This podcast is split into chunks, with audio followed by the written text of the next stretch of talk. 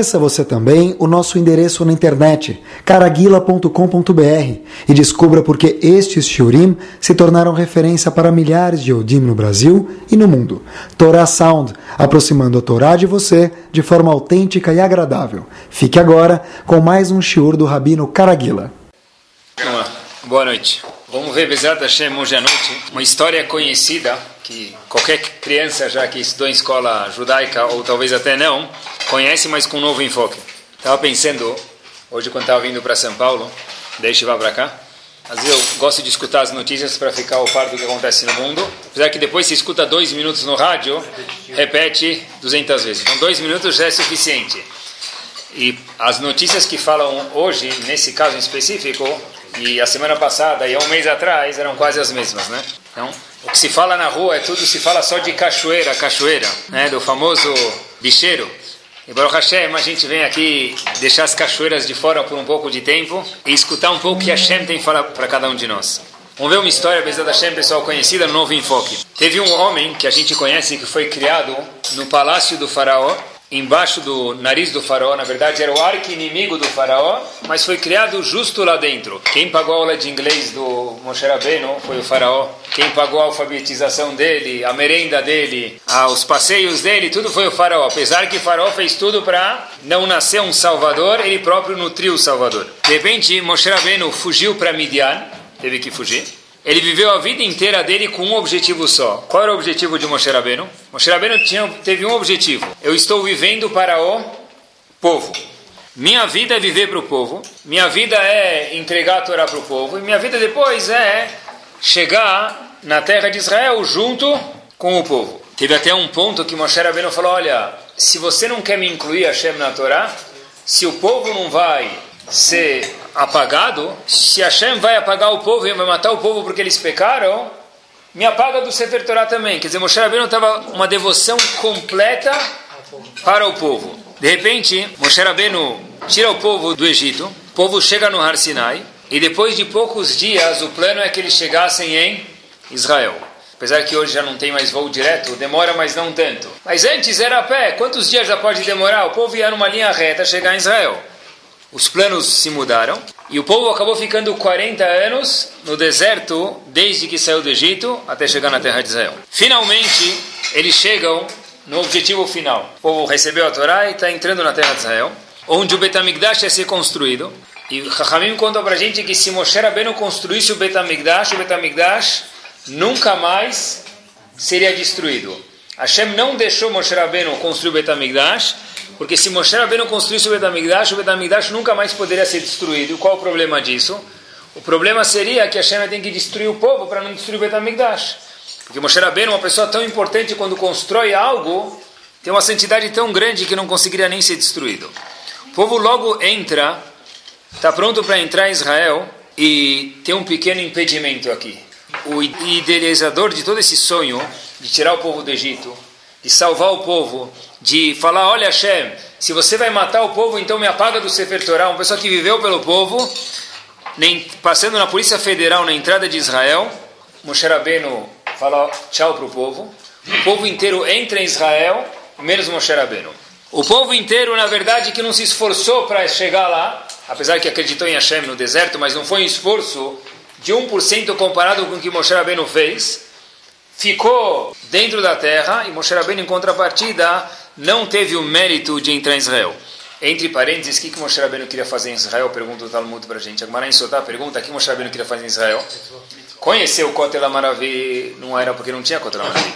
Lojas de shawarma não era não porque não tinha, porque Moshe Rabbeinu podia comer shawarma no deserto também. O que Moshe Rabbeinu queria fazer em Israel? Então diz o Talmud para a gente que Moshe Rabbeinu queria entrar lá para quê? Porque tem algumas mitzvot que só se aplicam em Israel. Moshe Rabbeinu queria ter o mérito de cumprir essas mitzvot. Mas ele não conseguiu entrar. Hashem falou, olha, já que você rezou bastante, eu vou te quebrar um galho, Moshe Rabbeinu. Você vai ter o mérito de subir no monte e ver, ver com os olhos de Israel. Mas isso é o máximo. Mas como assim? Eu vivi por isso, eu me matei por isso. Esse é o meu único objetivo na vida. E você não vai deixar eu entrar lá dentro? Hashem falou, não. O sonho desse grande homem, desse gigante, desse quase anjo, termina por aqui. Nunca mais foi concretizado. E aqui termina a história de Moshe Rabbeinu. A pergunta, na verdade, que tem que ser feita, obviamente que tem mais de 30 respostas para isso, literalmente, qual foi o erro tão grave que Moshe Rabbeinu fez para que isso acontecesse? Tem muitas explicações e observações nos psukim, mas a tradução do Pasuk, o Pasuk fala o seguinte, para Moshe Rabbeinu e para Haron também, Yan lo emantem Olha, Moshe Rabbeinu, você não confiou em mim, você não me santificou o meu nome, disse Hashem para Moshe Rabbeinu. Lotaviu etakalaze elaretz, você não vai poder trazer esse povo para a terra que você tanto esperou, eles vão, mas você não vai entrar. Asher natat ilahem, que eu vou dar para o povo, mas não para você. Você não vai ter o mérito de entrar lá dentro. Rav Hirsch explica qual foi o erro de Moshe Rabbeinu, qual foi o furo que Moshe Rabbeinu fez. Apesar que quando a gente fala de Moshe Rabbeinu, o furo que ele fez é um furo que talvez a gente falar 0,00001, para a gente seria uma mitzvah o que ele fez, mas no nível dele era uma verá. Qual foi o erro que ele fez? Qual foi o furo de Moshe Rabbeinu? Isso impediu ele entrar lá dentro da terra de Israel. Ravish fala tem que ser que é algo difícil. Porque senão Moshe Rabbeinu não ia errar. Tem que ser que é um teste que é difícil a pessoa passar ele. Porque senão Moshe Rabbeinu é um homem tão grande não ia errar. Ravish fala que o teste foi muito simples. O povo todo estava no deserto pressionando Moshe Rabbeinu, a gente quer beber água. As pessoas falam, a gente está com sede. E era uma pessoa, era mais uma pessoa, era uma mulher, era mais uma mulher, era mais uma criança, mais um homem, e tinha todo um povo, nós queremos água. Estava tendo um motim lá, a gente quer água. O que acontece quando tem muitas pessoas pedindo alguma coisa para a gente? A pessoa fica pressionada. Quando a pessoa fica pressionada, ele fica um pouco agitado e às vezes ele pode perder um pouco a, vamos dizer assim, com todo respeito, estabilidade emocional. Zerovish foi isso que causou Moshe Rabbeinu, que deu a vida inteira, os 120 anos, para poder trazer o povo para Israel. Hashem fala: olha, linha vermelha para você, farol vermelho, você daqui não passa. Por quê? Porque você perdeu a paciência com o povo. Mas, tá bom, Moshe Rabbeinu perdeu 0,0001. Mas a Hashem está falando para a gente, olha, se você esperasse um segundo a mais, quando o povo estava fazendo uma revolta, olha, me dá água, a gente começou a assustar Moshe Rabbeinu fazer pressão, ainda assim, Moshe Rabbeinu devia falar só mais um minuto. Hashem vai ter que me salvar de algum jeito. Pelo fato que Moshe Rabbeinu fez uma coisa diferente do que Hashem mandou, o povo entendeu que ele não teve fé em Hashem, então teve o que do Hashem, não teve, ele não santificou o nome de Hashem. Mas isso tudo foi a consequência, a causa de tudo isso foi a falta de paciência que ele teve.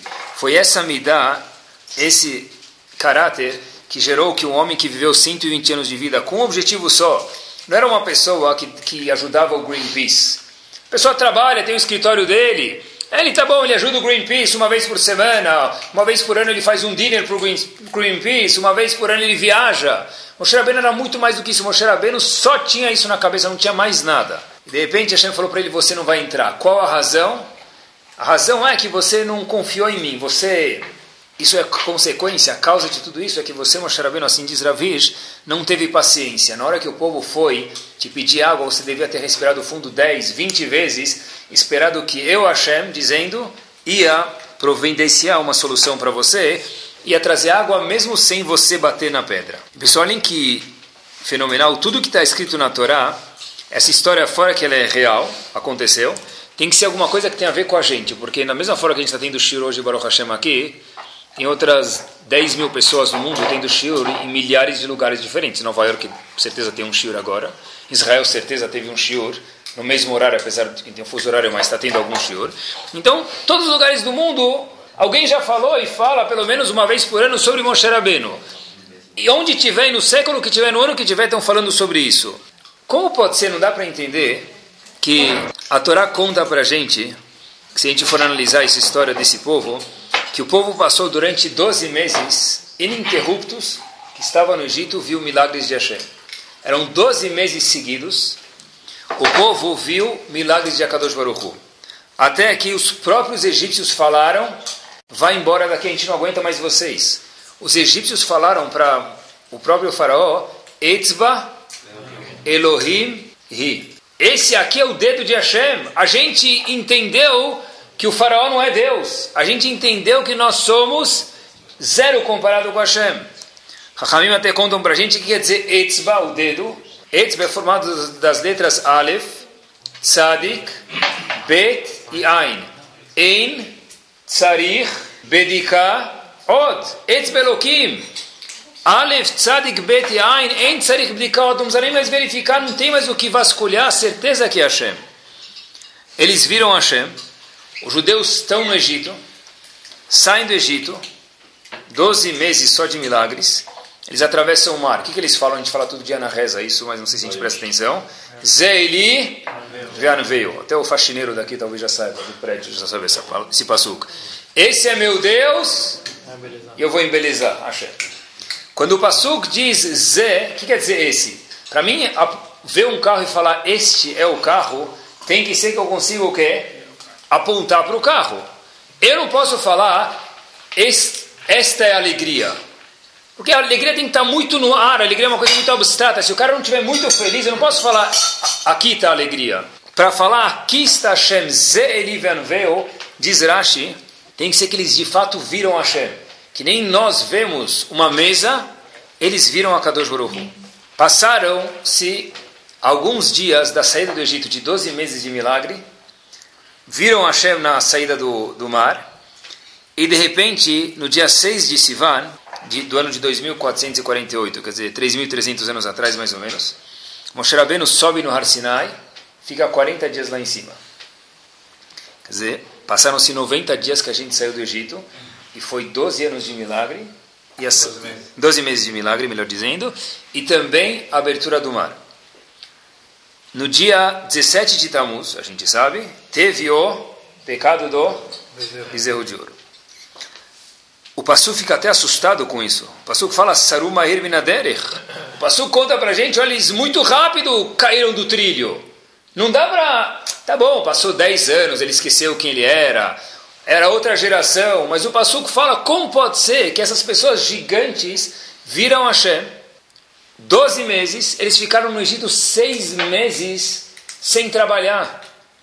Desde Rosh Hashanah, a Gemara continua Rosh Hashanah, até Nissan, quando eles saíram, são seis meses. Eles ficaram, os egípcios ficaram com medo e o povo não foi escravizado, só saiu seis meses depois. É seis meses sem trabalhar, doze meses de milagre. Na saída do Egito, eles viram Hashem. Como pode ser que alguns dias depois eles fizeram o pecado do bezerro de ouro? Assim perguntam os comentaristas. Rav Chaim Shumelevitz tem a resposta que entra como um terno feito sobre medida para o passuco. A resposta mais simples e mais evidente e mais, se a gente possa falar, verdadeira que existe. Quando o passuco fala, diz ele, Saruma Irminaderech, o passuco não está contando para a gente que, uma questão de dias, eles caíram fora do trilho e pecaram. Porque isso, não precisa do passuco falar que eles saíram rápido, é só você saber que eles saíram do, do Egito no dia 15 de Nissan, e isso aconteceu em Udzaim Betamuz e fazer as contas. Então, por que o Passuco fala que eles erraram muito rápido? Rav Chaim Shumelevitz é algo bárbaro. Ele fala o seguinte: o Passuco fala para a gente que a razão que eles erraram foi a palavra maher. O que, que é maher? Rápido. Saru, eles saíram maher minaderech. Já que eles estavam rápidos, afoitos, eles erraram. Nas palavras de Rav Chaim Shumelevitz, eu leio para vocês uma linha, o seguinte: Ksheadam mevuhal, quando a pessoa fica afoita, quando a pessoa fica agitada, quando a pessoa fica impaciente, veovedetzot, e a pessoa não consegue mais sentar a cadeira, numa cadeira, pensar direito como um ser humano normal, veafiro migdoleolam, mesmo que a pessoa seja um gênio, mesmo que a pessoa seja a pessoa mais refinada, uma pessoa que viu a Shema dias atrás, que Israel Bamidbar, o mesmo exemplo dos egípcios, os Yehudim no deserto. Mapiló a pessoa cai em um momento, lediota tartona, da cobertura do lugar mais chique, do apogeu espiritual, para o subsolo. Quer dizer, como o povo errou, é absurdo racionalmente falar isso. Diz Rav Shmonevitz, você tem razão. Mas leve em consideração a emoção da pessoa. Saruma herminaderech. Moshe Rabbeinu não está descendo. Se passaram 40 dias, o que a gente faz? Um começou a bater na porta do outro, todo mundo começou a ficar o quê? Desesperado. Desesperado. E quando a pessoa se desespera, não existe mais nenhuma pergunta. A pergunta, como pode ser que eles fizeram isso, só existe para uma pessoa que está calma. Numa forma normal. No momento que a pessoa começa a se agitar demais, a palavra como pode ser que aconteceu, ela é inexistente. Sabe que ansiedade, a gente fala, ou falta de tranquilidade, para uma pessoa que quer fazer um bom negócio é o melhor momento. Se você vê uma pessoa ansiosa na tua frente, ele quer vender alguma coisa, eu nem sei se de acordo com a Laha isso vale, mas é o melhor momento para fazer um negócio. A pessoa está desesperada, a ação caiu. A ação valia 23, hoje vale 22. É muito! Uma oscilação de dois reais numa ação vale muito! A pessoa está desesperada. Fica do lado dele, ele te fala, compra! Eu quero vender, eu quero me desfazer dela. Se você tiver sorte, obviamente, você ganha na loteria. Depois de um dia o cara fala, puxa vida, como eu fui tonto! Desceu dois pontos, eu devia esperar mais um dia. Como pode ser que eu fiz uma coisa dessa? Essa pergunta não existe. Porque no momento que a pessoa perde a tranquilidade, não existe como pode ser que eu fiz uma coisa dessa. Não existe. Quando a pessoa se assusta, não tem como pode ser que eu fiz essa, essa atitude. Só quando perde o controle, as coisas depois é difícil de recuperar. Sabe que eu já escutei muitas vezes, vocês escutaram melhor do que eu. Hoje, mesmo no Brasil, as taxas de juros estão caindo, apesar que no Brasil ainda é alto. Mas fora do Brasil é muito mais baixo.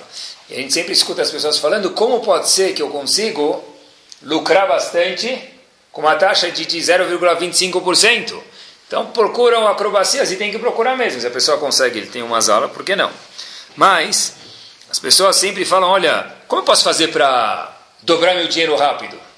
Uma vez, eu, quando eu morava em Miami, uma vez uma pessoa me contou, talvez é famoso isso. Como uma pessoa pode fazer para ficar milionário aqui nos Estados Unidos? O cara falou para ele, bem, de uma forma bem verídica, o melhor jeito para ficar milionário rápido nos Estados Unidos é chegar bilionário. Você chega bilionário, você vai ficar milionário rapidinho. É rapidinho. A pessoa fala, eu quero a solução da noite para o dia. Eu quero, eu quero conseguir no desespero. Então diz o Passuco, olha meu amigo, foi isso que Moshe Rabbeinu foi parado, impedido de entrar em Israel, porque isso é grave. E foi isso que fez com que um povo que viu Hashem há minutos atrás fossem fazer idolatria. Mesmo que tem explicações para isso. De algum fato ou de outro eles erraram, porque o Passuco cobra deles. Como pode ser? Porque quando a pessoa perde a tranquilidade, ele fica fora de si, essa pessoa, de fato, não tem mais perguntas, como pode ser. E tem um ponto que requer atenção, a gente eu vejo isso com jovens, mais claro do que isso, nem a cor branca. O que acontece, pessoal? Vamos dizer que um, uma coisa absurda mesmo. Se a pessoa vai descer na garagem e ligar o carro, e demora meia hora para o carro ligar, Meia hora mesmo, 30 minutos. O que a pessoa faz? Não, nem antigamente não demorava meia hora. Nem, nem, nem, nem carro álcool. Carburador. Carburador, puxava o carburador, dois minutos ligado, funcionava, não era? Tinha aquele botãozinho, você puxava, ficava acelerando, afogador, não carburador. Puxava afogador. O que aconteceria, pessoal, se alguém fosse ligar o carro e meia hora demorasse para ligar? Descer meia hora. Ah. Todas as cobras do gibis iam aparecer, não é? Tá bom? A pessoa ia ficar, obviamente, talvez com razão o quê? Impaciente, não ia?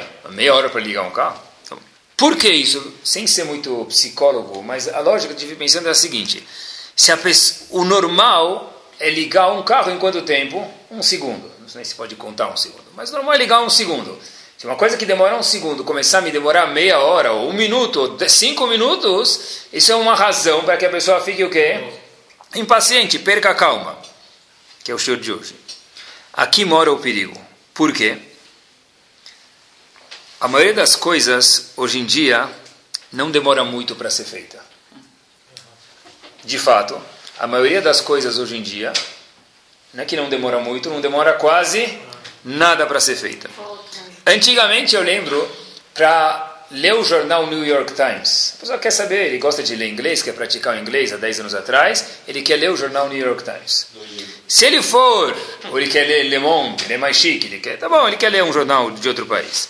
Tá bom, se ele for sortudo, ele vai procurar uma banca, ele vai ter a Cidade Jardim, naquela banca de jornal grande, ele vai ler o jornal New York Times de três dias atrás e vai pagar o preço que merece, porque veio de correio, veio o Federal Express chegou. Depois, criaram já, teve, eu lembro, teve uma que teve um rádio, eu lembro que tinha uma pessoa tinha um rádio grande que pegava estações dos outros lugares do mundo, podia escutar o rádio da França, rádio dos Estados Unidos. O rádio era mais ou menos o tamanho de um carro de hoje.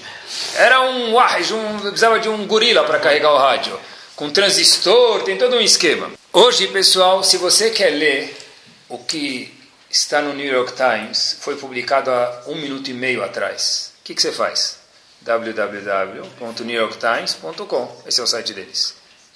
E você vai ler as notícias. Mas você não quer ler todo o jornal, você quer só procurar sobre economia. É, calma, só aperta Economy e clica. Não precisa nem Barmenan virar as folhas dos jornais. Porque você não precisa nem lavar a mão depois, está com a mão limpa.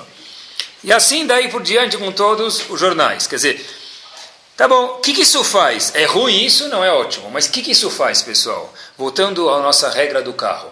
Se a minha expectativa de ligar o carro em um segundo, ou dois segundos, e me demora meia hora, isso me deixa o quê? impaciente, porque o normal é ligar o carro em um ou dois segundos.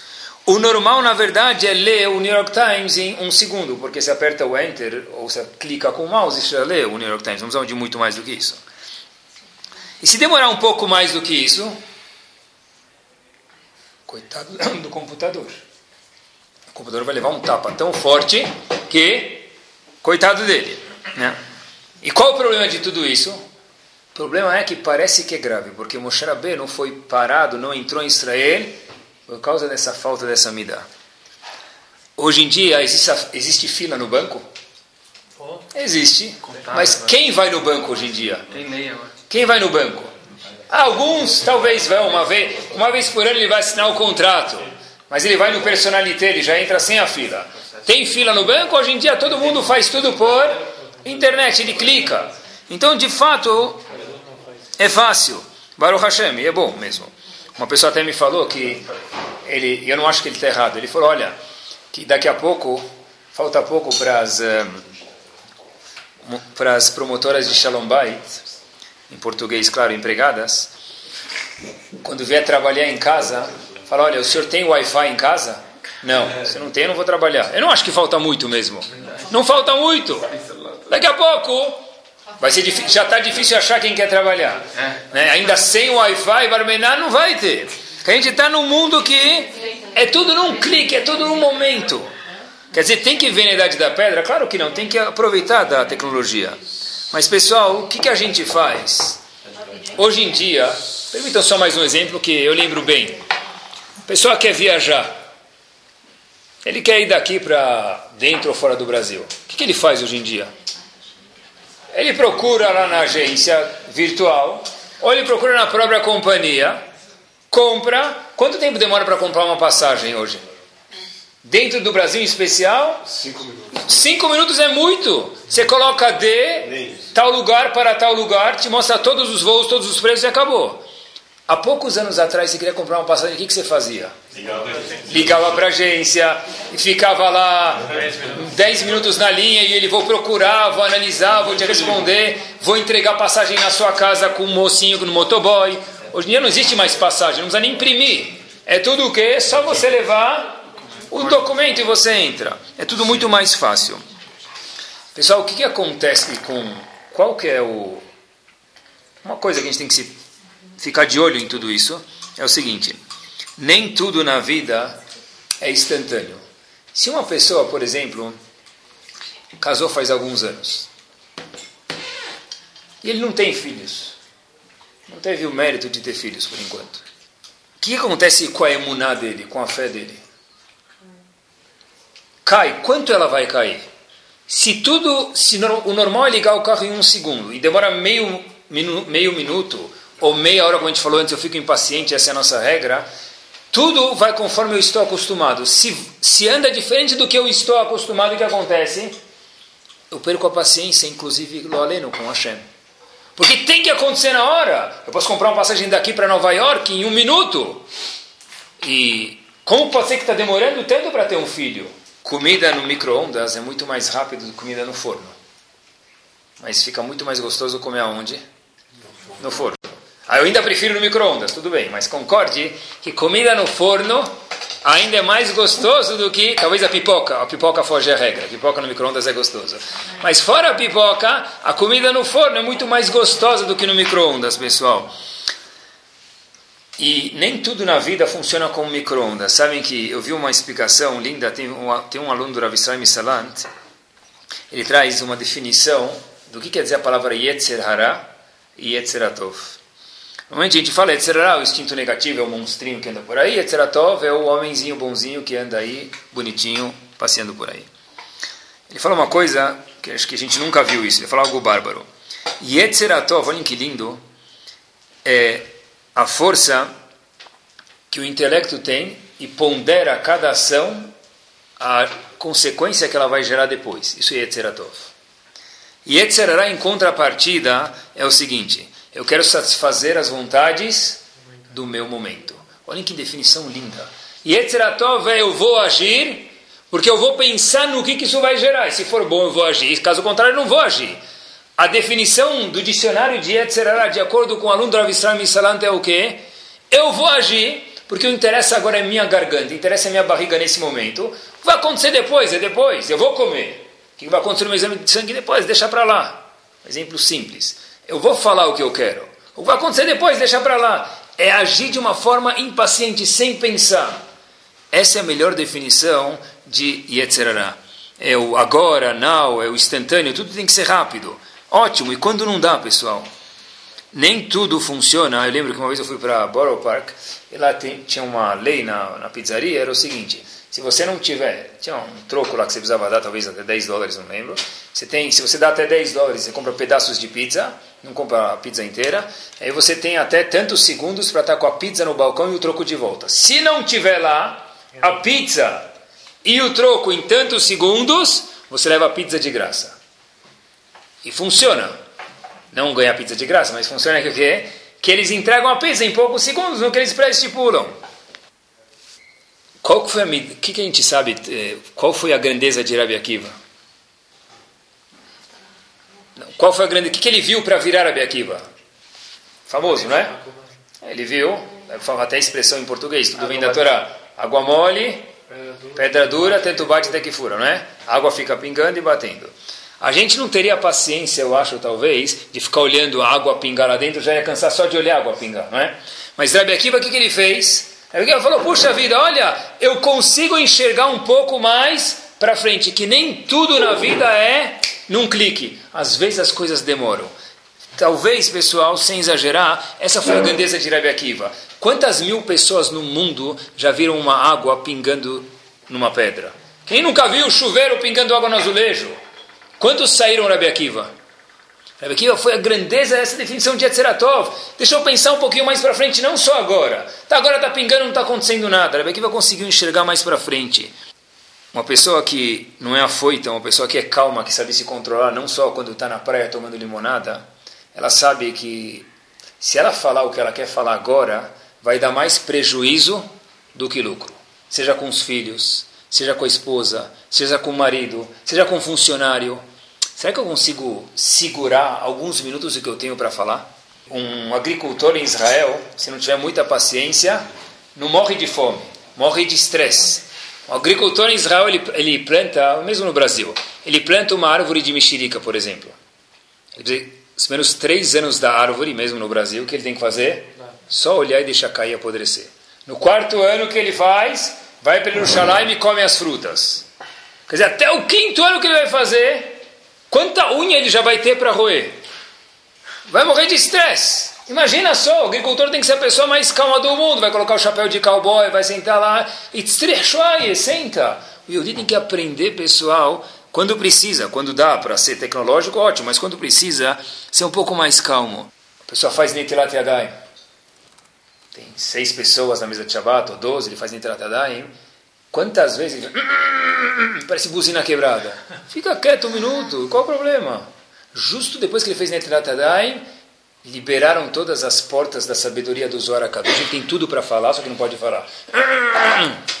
Fica um pouco, isso é paciência, paciência é esperar o Netilat Yadayim um minuto. Pelo menos os homens, a mulher talvez tenha mais vontade de falar. Mas pelo menos os homens, sentar e ser um pouquinho mais paciente, isso é uma coisa que Moshe Rabbeinu, Moshe Rabbeinu não conseguiu entrar em Israel por causa disso.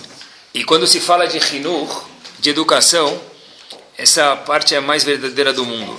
Pessoal, não existe nunca Hinur, educação. Pode ser uma comunidade, tem que ser uma coisa que vai devagar, a gente nunca vê resultados imediatos. The Flash não existe mais. Os filhos, Shalom Bait, tudo se a pessoa não tem paciência, nunca vai para frente. Às vezes, uma pessoa que não tem paciência, está marcado que os filhos vão dormir às 8, às 9, às 8 e meia, quem é mais Mahmir, Razonish, 7 e meia, cada um conforme o costume dele. E aconteceu, não sei se acontece na casa de vocês, na minha acontece. Não sei se. Na novela das 8 eu sei que não acontece, chega todo mundo de pijama bonitinho, criativa lamitar e vão dormir. Mas, numa casa normal, espero que nós todos somos normais, eu quero que meus filhos vão dormir às 8, às 9, às 7 e meia, às 6, o que for eles não vão dormir. Qual é a minha reação? Será que ele vira ou ela vira o incrível Hulk ou não? E qual é a diferença, pessoal? Eu li algo que me chamou muito, muito a atenção alguns dias atrás, quando estava preparando o shiur, que quando a pessoa não tem paciência, o normal é que ele trate as outras pessoas de uma forma muito agressiva seja fisicamente ou emocionalmente. Eu não tenho paciência, porque eu falei que a gente precisava estar pronta agora, tem um encontro, e agora o que a gente faz? Desce no restaurante, compra o um sanduíche, vai embora. Pronto, é resolvido. Moshe Rabbeinu não entrou em Israel, essa era a vida dele, por quê? Porque ele não soube fazer um pouco de yoga. Respira fundo e solta três vezes. É isso mesmo. Na aula da yoga o cara fica zen, ela fica zen. O negócio é durante o dia a dia ficar zen também, pessoal. Sabem que eu vi um artigo de uma psicóloga que escreveu o seguinte: quando uma pessoa age como uma criança, sem paciência, mesmo que seja emocionalmente, ele não bate na criança lo aleno, porque a gente está falando de uma pessoa que abusa o outro. Isso gera numa criança um trauma dentro do cérebro, mesmo, disse esse psicólogo, que isso não aparece. O que quer dizer isso? A criança continua brincando, continua estudando, ele continua comendo pipoca na festa, ele escorrega no escorregador da festa, ele vai para natação, vai para o inglês. Mas isso causa dentro do cérebro da criança um trauma, e hoje com aparelhos dá para ver dentro do cérebro o trauma que as crianças têm, lo aleno, por uma, duas, dez, vinte vezes quando os pais têm falta de paciência e vai dormir. Eu já te falei mil vezes.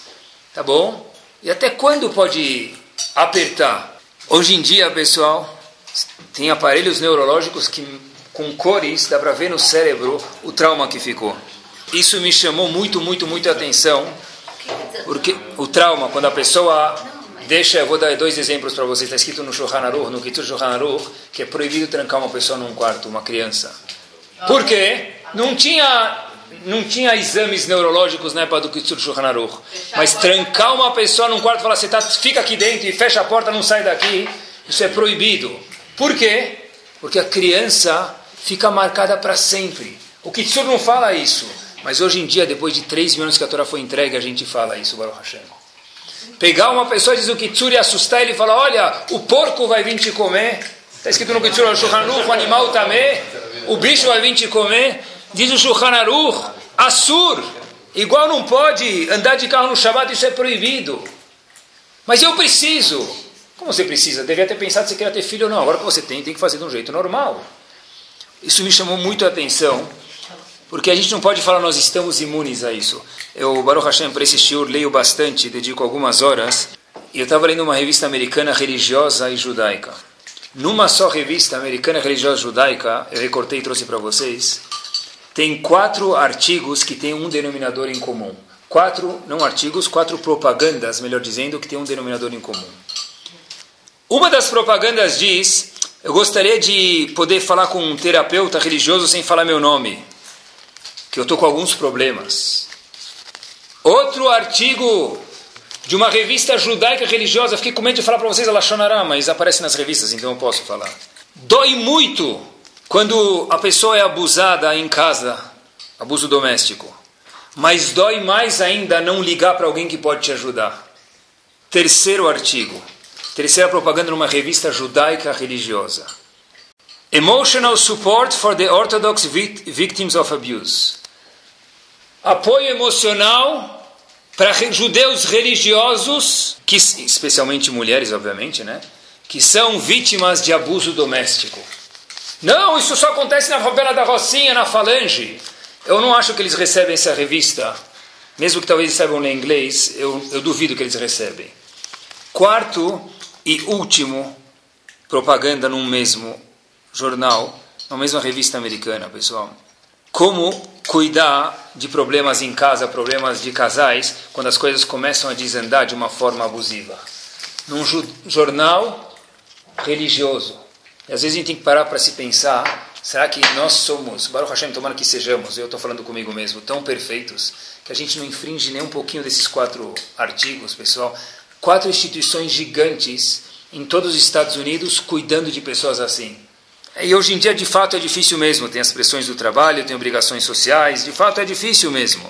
Na vida, nem tudo dá para pegar no tranco. Às vezes, hoje em dia, nem tem carro mais eh, de, de marcha, né? É só tudo automático. Mas antigamente, o cara está com problema, o carro não está andando, engata a segunda, dá descida e pega no tranco. Não dá para educar os filhos no tranco, não dá para melhorar o shalom bait no tranco. Tem que ter paciência. Ah, mas eu fiz isso e ainda não melhorou. Ah, mas vai devagar. Como? Então faz três anos errado e um dia vai melhorar? Ah, mas eu escutei uma vez no shiur uma coisa que com meus filhos tem que fazer assim. Eu faço assim, ele ainda não dorme na hora. Meu amigo, tenha paciência, calma.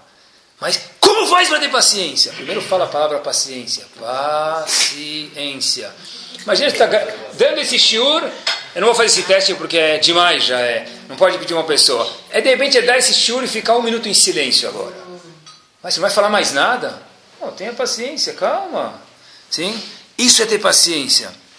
Isso é a pessoa poder crescer. E não existe nenhum curso de, sabe, de fazer tudo rápido. Resultados em 24 horas ou ganhe seu dinheiro de volta. Pode ser que tem para algumas coisas. Pra, tem intensivão, tem intensivão para entrar no vestibular? Tem. Não 24 horas, mas tem. Para emagrecer, talvez tenha, né? fique seis meses sem comer e emagreça o seu dinheiro de volta, talvez tenha. Mas para educação, para Shalom Bay, para ser um bom patrão com as secretárias, não ser um, uma pessoa incômoda, isso não tem, isso a pessoa precisa praticar, isso a pessoa precisa praticar.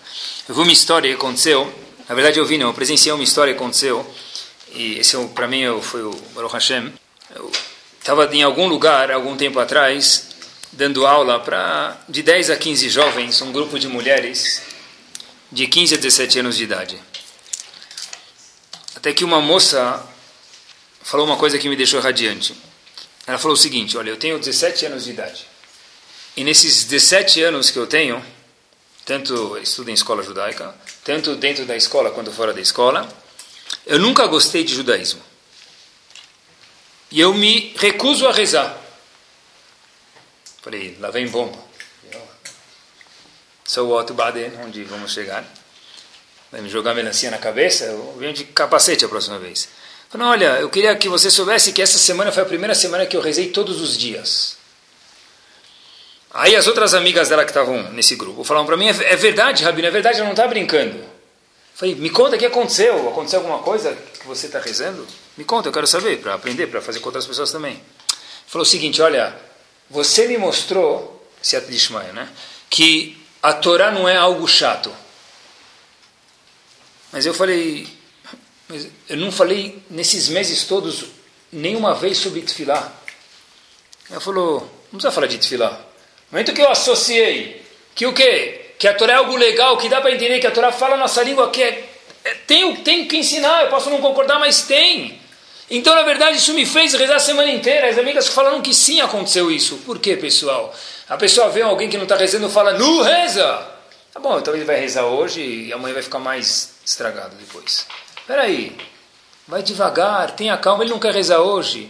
É melhor às vezes deixar passar de um jeito gostoso do que ser ficar pinicando a pessoa, porque a paciência, se a pessoa não tem paciência, ele não consegue nada. Tudo que a gente quer rápido, tudo que vem rápido, automaticamente vai rápido. Às vezes nem, nem chega para ir rápido.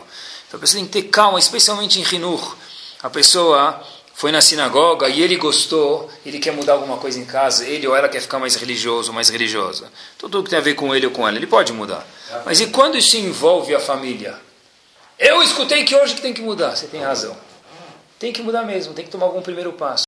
Mas será que dá para ter paciência? Da mesma forma que você ficou 39 anos fazendo assim, será que a outra metade não pode ter três meses e nove dias para se acoplar às suas mudanças? Isso é ter paciência. Esse foi o Amidah que Moshe Rabbeinu foi cobrado e por isso não entrou em Israel. Como a gente faz para uma criança rezar, não é? Essa é a pergunta. Primeiro é colocar ele num ambiente que as pessoas em volta dele rezam. Ter pais que dão esse modelo. E, vou, seja, não fica ofendido. É pensar, estou falando comigo mesmo, se eu tenho tantos anos e a minha kavaná está longe de ser a kavaná do Rav Chaim Kanievski, como eu posso pedir para o meu filho rezar e ter prazer na reza? Quantas vezes por semana eu tenho prazer na reza? Uma pessoa perguntou para Rav Eliashiv está escrito. Ele falou assim, se a pessoa não quer rezar uma criança, não força. Devagar fala, precisa rezar, o mínimo deixa a escola, mas quanto mais a gente força, mais vai para trás. Se a gente quer que ele reze agora, tem que forçar mesmo, essa é a solução. Se a gente quer que ele aprenda a rezar e goste, é sem empurrar, não tem outro jeito. Cada pessoa tem o clique dele na hora certa. Eu não sei quando foi o meu clique, na idade dele certeza não rezava. Não incentivar. Incentivar sempre. Valorizar. Pode incentivar com coisa material, claro. Até, até, até a esposa e o marido funcionam com coisas materiais, porque a criança não. Óbvio, não é? Eu não estou rindo, é. Eu estou sério. Pode, acho que tem que devagarzinho. Um presente é uma coisa, tá? Ele vai ficar rico. Um presente é uma coisa, mas de fato, olha, eu vou falar. Saber, eu vou, isso já. Ela perguntou se pode dar um presente para desfilar. Tem muita gente que dá presente para se ele passa primeiro de natação, se ele faz tudo. Uns pais que dão presente para tefilar já são pais a ser louvados, porque é uma coisa, mostra que você aprecia isso. Devagarzinho, você pode já... Um dia ele rezou, elogia. Quanto elogio verbal vale muito mais do que dinheiro. Mesmo para as crianças eles falam que não, mais vale. Fala, olha, ele rezou, tal, etc e tal. Meu filho não quer ser razar na sinagoga em tal lugar. Vai você ser razão uma vez, depois você comenta teu filho. Ele não quer fazer o Kriyat E daí que ele não quer fazer o Kriyat Onde está escrito na Torá? Me mostra um lugar está escrito. Onde está escrito isso? Nenhum lugar. Ah, não, o objetivo é que ele goste. Meu amigo, se o objetivo é que ele goste você empurrar ele, certeza absoluta que você está indo para o contra o objetivo. Então é sempre pensar, isso é Yetzirará. Yetzirará é fazer para que meu filho leia. Todo mundo vai falar para ele, mashallah, para o pai. Então é ele que vai ler. Se ele quer Hazak Baruch, ele vai ler lá. Ele vai fazer aula com o professor e ele lê. Se ele quer que o filho se eduque, é pensar na definição que a gente falou de Israel Misalat. Yetzeratov é pensar mais para frente. Yetzerah é pensar agora. É pensar agora. E olhar mesmo, pessoal. Eu vi uma história que aconteceu na França, só para a gente ver como devagarzinho as coisas entram. Não dá para ir no tranco. Teve um, tem uma, a história aconteceu com, esse é o nome da mulher, Perla, ela morava na França e contaram para ela muitas vezes que tem muito antissemitismo, antissemitismo, antissemitismo, ela ficou com medo, tirou a mesa de casa e colocou para dentro da porta. Falou, é perigoso. Um dia ela estava subindo no elevador com um vizinho do mesmo prédio, o elevador fala para ela, shalom. Ela perguntou para ele, como você sabe que eu sou judeu? E se você é judeu, eu não sabia. Se ele, olha, eu sou judeu, e queria fazer uma pergunta para a senhora. Tudo isso no elevador. Em vez de perguntar aquelas conversas de elevador, como está o tempo, vai chover, vai fazer sol, aquela famosa conversa de elevador. Falei para ela, olha, por que a senhora tirou a mezuzá da porta? Ela ficou meio sem jeito, assim, mas... É? Olha, eu vou falar a verdade. Me falaram do antissemitismo, de perigo de vida, eu tirei a mezuzá. Disse ele para ela o seguinte, olha, eu perdi toda a minha família no holocausto. Uma vez, eu vi que religião não era mais para mim, porque se é isso que a gente tem para me oferecer, eu não quero mais ter nenhum contato com religião. Num certo belo dia, o elevador quebrou. A senhora mora no primeiro andar, eu moro no segundo. Eu tive que ir, por força maior, fazer o quê? Subir de escada. Eu passei pela primeira vez pela porta da senhora e eu vi uma mezuzá. Foi o primeiro símbolo judaico que eu vi desde a época que eu saí da guerra. Nunca mais vi nada judaico. Quando eu olhei para aquela mezuzá, eu fiquei, disse ele, 30 minutos no relógio. Tem a ver com paciência, obviamente. Fiquei 30 minutos no relógio, olhando para a mezuzá, e naquela mezuzá eu enxergava meu pai, eu enxergava meu avô, eu enxergava meus irmãos, tudo dentro daquela pequeníssima mezuzá de acrílico. E eu comecei a ter o costume de de vez em quando subir de escada, mesmo que o elevador estava funcionando, para aquela mezuzá lembrava minha família e eu sentia um certo conforto. Desde que você tirou aquela mezuzá, eu nunca mais lembrei da minha família. Porque ele não colocou uma na porta dele? Boa pergunta, não sei responder. Assim foi a história. Mas, eu queria falar para você que eu estou sentindo falta disso. E a história é verídica. Essas pessoas depois eram senhores já de idade. Esse senhor tinha 70 anos de idade, não sei quanto tempo durou o casamento, mas eles se casaram. Mas o que, que a gente vê? Às vezes com uma mezuzá, pessoal na porta, a pessoa acorda, mas quando ele acorda? Quando eu dou o estímulo, mas quando? Quando ele quiser. A gente nunca pode forçar ninguém a acordar quando nós queremos. Que Bezat Hashem, a gente possa ter paciência. Eu já falei isso para vocês uma vez. Um exercício diário de ter paciência é não apertar o botão do elevador três vezes. Quando a luz está acesa, esperar um pouquinho. O exercício de ter paciência é quando as pernas formigarem no Aleno Neshabeach. É não estar dentro do carro, ligando o carro quando fala ali no Shabat. Tenta, uma vez por semana, falar ali no Shabat, um lugar, mesmo que for no Shabat. Isso é um teste de paciência. Tem gente que viaja nas férias e mesmo quando viaja não consegue ficar paciente. Não tem nada para fazer. Deixa eu dar uma olhada, talvez tenha um e-mail importante. Então fica trabalhando, trabalha um dia a mais, viaja um dia menos, mas nesse dia que você viajar, desliga. Desliga, tem, fala, olha, eu tenho que ver algum dia para mim, não posso ver para minha conta bancária, para o resto da minha vida, algum dia tem que ver para mim. Ter um pouco de paciência. Coisas que Bezat Hashem e Baruch Hashem são coisas que só a Torá ensina para a gente. Que a gente possa ter paciência com nossos filhos. Lembrar daqueles traumas que são coisas graves. Lembrar que o mundo passa por isso. Que a gente, apesar que dá muitas coisas que a gente tem para fazer durante o dia, a gente possa ver uma vida mais saudável e aprender a lição de Moshe Rabbeinu. E aí sim, ser pessoas, uma família gostosa, uma família louvável, uma família agradável de estar junto. Amém. Torá Sound desde 2001, aproximando a Torá dos Yehudim e de você.